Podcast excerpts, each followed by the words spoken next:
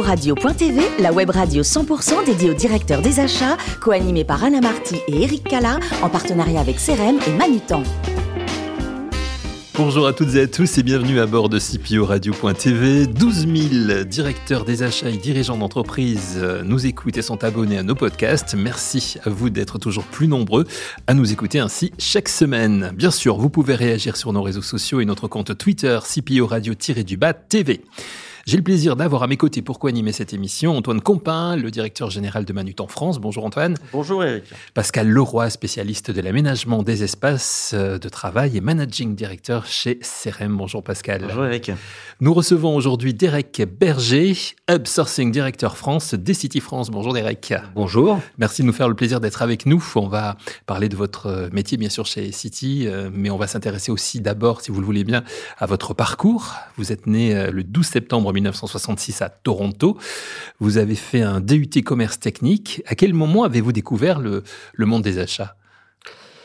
Alors euh, effectivement, j'ai commencé ma carrière dans le commercial, puisque à l'époque euh, tout s'orientait vers le commerce et la vente. Et au gré d'un changement euh, personnel où je suis parti de Paris pour rejoindre la province, je suis passé de l'autre côté, puisque j'avais eu l'occasion d'avoir des contacts avec le milieu et le monde des achats, et du coup j'ai passé la barrière et et je suis allé euh, rejoindre euh, l'équipe achat euh, d'un équipementier automobile basé en, province à côté de Chartres. Qui est? Qui était à l'époque Draftex Snap-on, fabricant de joints d'étanchéité pour l'automobile. Donc. Voilà. Vous avez ensuite fait une formation spécifique achat alors que vous étiez déjà salarié. Alors là, on est chez ThyssenKrupp où vous allez rester 15 ans. Comment les choses se sont-elles faites? La France a cette particularité d'être un pays qui aime les diplômes. Hmm. Euh, malheureusement, on valorise pas assez l'expérience ou les acquis. Et euh, eh bien, euh, pour évoluer au, sein d'une entreprise ou en extérieur, il faut effectivement en passer par là. Donc, je me suis, comme beaucoup, plié à la règle et j'ai pris l'option de faire un DESMA. Alors, je le regrette absolument pas. Hein. A été une formation extrêmement enrichissante et très qualifiante et vraiment quelque chose d'assez extraordinaire. Des gens très très très pointu. Et euh, donc de fait, effectivement, je suis allé vers une formation d'ESMA euh, faite euh, à Grenoble pendant pendant mon activité professionnelle chez ThyssenKrupp. Et chez ThyssenKrupp, justement, grâce à ça peut-être, mais aussi grâce à, à votre à votre expérience professionnelle, vous évoluez assez rapidement dans, dans le monde des achats? Alors effectivement, j'évolue, je, prends plusieurs postes et je crée plusieurs postes au sein de, de la direction achat. En fait, le groupe qui a été euh, constitué à l'époque de, par croissance externe euh, cherche à centraliser ses achats. Je rejoins le directeur des achats en tant que responsable achat sur les pièces de production. Et puis, je propose la création de postes de, des achats frais généraux plus orientés, donc assurance, ressources humaines, facility management, des choses comme ça. Je reviens ensuite euh, aux achats de production et, effectivement on évolue et, et on y reste 15 ans. 15 ans. À quel moment Est-ce que c'est chez ThyssenKrupp ou, ou à un autre moment que vous partez aux États-Unis Vous travaillez trois années. En fait, euh, donc après ThyssenKrupp, euh, je, je, je, fais partie d'un plan social et je quitte l'entreprise. Je bénéficie d'un plan social et je, je quitte l'entreprise et je rejoins le groupe TDE hmm. euh, du groupe Bouygues euh, où je reste un an parce que en fait, euh, je, je ne me retrouve pas dans les achats euh, euh génie civil et, et, et, je dirais réseau comme pouvait le faire TDE. Et donc je retourne dans l'industrie et effectivement, je rejoins un groupe qui s'appelle Nipro, groupe américain fabricant de dispositifs médicaux. Et du fait de mon expérience SAP en particulier, je pars effectivement rejoindre le groupe euh, au niveau du siège aux États-Unis, à côté de Boston, où je, je, je travaille pendant trois ans au déploiement euh, de, la, de la version SAP que le groupe avait retenue au niveau de l'ensemble des usines dans le monde. Et là, trois années qui, qui vous passionnent. Euh, vous qui êtes en plus euh, franco-canadien, puisque vous êtes né à, à, à, Toronto, vous avez jamais eu envie d'y rester finalement?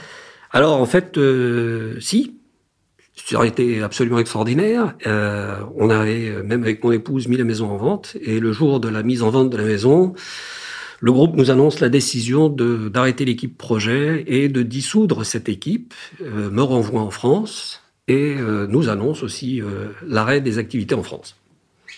Donc, le jour même de la mise en vente de la maison, nous avons retiré la vente de la maison. Mais c'est bien pour nous puisque vous revenez en France euh, et vous intégrez en décembre 2017 l'entreprise Ecity, euh, où vous êtes toujours euh, aujourd'hui. C'est un grand groupe. Vous pouvez nous le présenter en quelques, en quelques mots bah, Ecity, oui. Alors effectivement, c'est un grand groupe et vous avez raison. C'est une chance que j'ai pu le rejoindre. Groupe mondialement connu au travers de ses marques, donc marques leaders telles que Tena et, et Torque. D'autres marques aussi plus connues, peut-être Lotus, OK. Euh, Jobst, Locoplast euh, et autres que tu mets, j'en oublie, hein, je, hmm. je, suis désolé. Euh, le groupe City, c'est 46 000 salariés dans le monde, 150 pays dans lesquels nous sommes présents, 11 milliards de chiffre d'affaires en 2020. Et puis en France, c'est 2500 salariés sur 8 sites, dont un site de recherche et développement basé en Alsace, recherche et développement sur le papier, euh, au niveau mondial. En quoi consiste votre métier de directeur des achats chez City On va tout savoir grâce aux questions de Pascal Leroy et d'Antoine Compin. Et c'est Antoine qui commence. Bonjour. Euh, dans la préparation de notre interview, vous parlez euh, de décisions basées sur la data. Absolument. du fait de devenir prédictif plutôt que préventif. Alors ça m'intéresse beaucoup. Est-ce que vous pouvez nous donner votre vision des achats de demain et, et surtout comment la technologie va d'après vous intervenir? Alors oui, euh, je pense qu'en fait, euh, cette expérience euh, est basée sur mon expérience en production industrielle.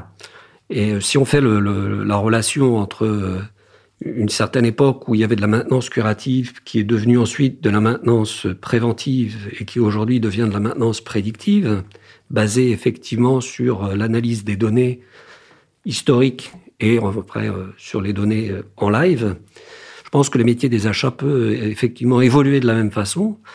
Et euh, on, on, tend à avoir aujourd'hui euh, des masses de data et des, masses d'informations euh, qui sont probablement sous-exploitées, et en particulier au niveau des achats. Et donc euh, aujourd'hui, l'idée c'est vraiment de, d'agréger de, les demandes, enfin les informations pardon que nous avons sur notre notre histoire de nos achats, mais en même temps euh, de, de regarder euh, quelles sont les tendances et, et, comment on peut, euh, je dirais, anticiper et devenir prédictif au même titre que la maintenance et donc accompagner nos clients internes dans, cette, dans ces démarches-là. C'est une possibilité aussi de, de, de capter l'innovation et de, de, pouvoir justement aussi prendre des choses nouvelles et, et développer notre métier vers ça et en utilisant vraiment la data. Alors, la data, les calculs, les robots, il reste encore une place pour les humains au service achat? Ben, Encore une fois, euh, je pense que ça a été dit par plusieurs personnes euh, lors de différentes interviews. Oui, bien évidemment, euh, l'être humain, il y a quand même cette part d'analyse de cette donnée qui est faite par les machines, mais le décisionnaire, ça sera pas la machine. Le décisionnaire, ça sera l'être humain qui fera l'analyse. Et il y a bien évidemment une place pour l'humain demain, bien évidemment. Alors c'est rassurant, peut-être un message aussi pour les, futures générations d'acheteurs. Quelles sont, d'après vous, les, compétences clés euh, que vous pourriez leur suggérer d'acquérir pour se préparer à, ces transformations? Bah déjà de, travailler. Enfin aujourd'hui, je pense qu'il n'y a, plus un jeune qui n'a pas euh, un, téléphone ou, ou un, une tablette ou un ordinateur qui soit capable de faire ce que ce que n'était pas capable de faire euh, nos machines il y a euh, quelques années. Et aujourd'hui, je pense qu'il faut qu'on utilise ces technologies euh, justement dans la prédiction. moi, je pense qu'il faut qu'on anticipe, faut qu'on devienne capteur de des, des, des, tendances. je veux dire, à l'analyse de des, des, des, évolutions d'un marché, pouvoir dire il y a quelque chose qui se passe. Il y a, il y a ce signal faible qui est derrière il y a, y a, ce petit, cette petite, euh, cette petite étincelle qui est dans le fond qui me dit que il va se passer quelque chose. Alors de bien ou de pas bien, mais en tout cas c'est l'analyse qu'il faut en faire. Donc je pense qu'il faut vraiment être à l'écoute des signaux faibles du marché, euh, quels qu'ils soient, et qu'on qu'on les prenne. Et euh, encore une fois, le, le, il faut qu'on, je, je, je, répète ce que je disais, mais il faut qu'on devienne prédictif. Et euh, le, le meilleur moyen de prédire l'avenir, c'est de le fabriquer. Merci. En l'occurrence, c'est un autre jeune homme, Derek, qui va vous poser des questions, c'est Pascal Leroy. Merci Eric, euh, merci pour le, pour le compliment. Alors, euh, la fonction achat a, beaucoup évolué euh, depuis, depuis une vingtaine d'années. Elle peut intégrer différentes missions, notamment qui sont parfois dévolues à d'autres fonctions. Je pense au, Supplier Performance Manager qui gère, qui gère, le risque fournisseur et qui l'aide à progresser. Est-ce que vous pouvez nous en dire un peu plus sur vos attentes par rapport à vos fournisseurs et sur quels critères clés vous les jugez? Les attentes vis-à-vis de nos fournisseurs, effectivement, euh, il, faut, comme je l'ai dit, euh, qu'ils soient euh, apporteurs d'innovation parce que il faut bien comprendre que les fournisseurs et les clients sont interdépendants. Un fournisseur ne pourra développer une innovation que s'il a un client pour cette innovation. Et moi, en tant que client, je ne peux avoir un intérêt pour une innovation que si le fournisseur me la propose. Et je pense que donc il faut qu'on ait cette interdépendance, mais qu'il n'y ait pas de dépendance de l'un par rapport à l'autre qui soit trop forte. Et j'insiste sur le fait d'interdépendance. Donc oui, j'attends de l'innovation, mais pas que. J'attends aussi euh, de la qualité, qu'elle soit du produit ou, du, service. Et quand je dis innovation, je ne parle pas uniquement innovation produit, mais innovation process, processus, euh, euh, mode de fonctionnement, échange d'informations. Je pense qu'aujourd'hui, effectivement, les moyens techniques et technologiques nous permettent d'avoir des échanges avec nos fournisseurs qui permettent de, là aussi, euh, être en live ou voire même d'anticiper euh, tous les problèmes qui, qui pourrait y avoir. J'en ai dit que vous avez un rôle actif dans l'innovation de nos fournisseurs et que vous pouvez éventuellement euh, l'insuffler ou leur demander de chercher dans telle ou telle direction. Oui, l'objectif il est là et euh, je pense qu'il y a d'autres sociétés euh, qui, euh, qui, qui, qui, poussent leurs leur fournisseurs à amener de l'innovation. Nous, on fait la même chose. On demande à nos fournisseurs de nous amener de l'innovation pour qu'on puisse avoir des produits qui répondent au mieux aux attentes de nos clients sur les marchés. Et effectivement, être, je dirais, à la tête de nos marchés. D'accord. Et alors, comment est-ce que vous faites en interne pour faire partager cette innovation que vous recueillez de la part de certains de vos fournisseurs, la communiquer la faire, euh, la faire partager, la faire remonter euh, aux chefs de produits, aux commerciaux, etc. Alors, on a beaucoup d'échanges euh, en interne avec avec nos clients internes, comme on l'a dit aussi plus d'une fois, et on apporte nous aux achats les innovations à nos clients internes en leur disant ben voilà, on a un fournisseur qui propose une nouvelle colle euh, pour euh, pour nos papiers toilettes. Euh, voilà, on doit faire un essai parce qu'il y a des avantages qui sont écologiques, économiques, environnementaux, qui sont des, des éléments clés aujourd'hui. et donc on fait des, des tests, on, met en œuvre et on fait effectivement euh, on fait avancer le sujet.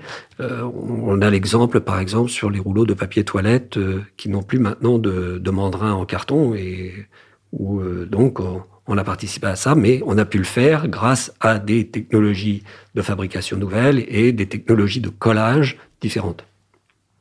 On l'a compris en vous écoutant euh, direct, surtout au début de, cet entretien. Vous êtes un grand voyageur. Je crois que c'est spécifique d'ailleurs au, métier de, euh, des achats. Les, les, responsables achats sont des grands voyageurs en, général. Quel est le voyage qui vous a le plus marqué dans tous les nombreux voyages que vous avez faits? La Polynésie française. Pourquoi? C'est absolument fabuleux. quand on dit que Bora Bora, c'est la perle du Pacifique, c'est une vérité absolue. C'est franchement magnifique, les gens sont super accueillants, le, les paysages sont grandioses, euh, les, les, îles, les, les enfin, c'est la, la, diversité marine. Euh, moi, j'ai eu l'occasion d'y aller, de faire des photos, de les envoyer par WhatsApp. Euh, on m'a demandé où est le Photoshop. Hmm. Bah non, il n'y a pas de Photoshop. c'est la réalité. C'est franchement extraordinaire. Vous nous faites rêver là. Vous êtes aussi un passionné de musique, euh, Derek. Alors ça se voit pas véritablement quand on vous voit. Nous, on a la chance de, de, de, de vous voir là. Vous n'avez pas vraiment de crête euh, sur la tête, mais vous avez été punk. Vous pouvez nous eh raconter ça? Bah écoutez, euh, on a tous été jeunes. Il y en a qui le sont encore, moi un peu moins. Mais euh, oui, oui, effectivement, euh, j'ai eu cette chance que de pouvoir être punk à l'époque où ils étaient en vogue. Et oui, euh, hardcore punk, euh, la crête euh, et tout ce qui va bien avec, toute couleur, les oreilles percées et tout ce qui va. Vous écoutez encore les Sex Pistols, et etc. Oh, un peu moins. Ça, maintenant, je laisse, je laisse ça à mes enfants. non, je suis, je me suis un peu plus calmé. J'écoute beaucoup plus de la musique, en fait, tribale nord-amérindienne. Donc tambour et flûte, comme quoi. Comme quoi, oui. Mais, ça, mais on reste très rythmique. Oui, mais c'est les voyages aussi qui, qui, vous ont influencé. Pour terminer, vous avez une vraie passion pour les fromages, mais alors tous les fromages. alors quasiment tous les fromages, parce qu'effectivement en France on a cette, euh, cette chance d'avoir une richesse absolue en fromage, et euh, j'ai été malheureux comme tout euh, quand j'étais à Boston, parce que là-bas par contre les fromages c'est pas ça. Et donc globalement oui, presque tous les fromages. Alors il y en a certains, je pense que j'hésiterais. Hein, le, le, le, fromage corse avec les asticots, je suis pas sûr de pouvoir aller. Je pense que là j'ai atteint ma limite. Mm. Euh, en revanche, euh, oui, euh, non, je, les, les bleus, euh, la fourme de Montbrison, qui est un fromage absolument extraordinaire, le délice de Bourgogne, sont des choses qui sont pas obligatoirement super connues, mais qui sont assez excellentes. En tout cas, merci de nous donner fin. Ça tombe bien, c'est la fin de, cette émission. Merci aussi de votre éclairage, Derek, Derek Berger, directeur des achats chez Essity France. Merci de votre éclairage sur votre métier. Merci également à Antoine Campin et à Pascal Leroy pour leur participation à cette émission. Fin de ce numéro de CPO Radio.tv. Retrouvez toute notre actualité sur nos comptes Twitter et LinkedIn et rendez-vous mercredi prochain à 14h précise avec une nouvelle émission, un nouvel invité. Merci beaucoup de la semaine de CPO Radio.tv, une production B2B Radio.tv en partenariat avec CRM et Manutan.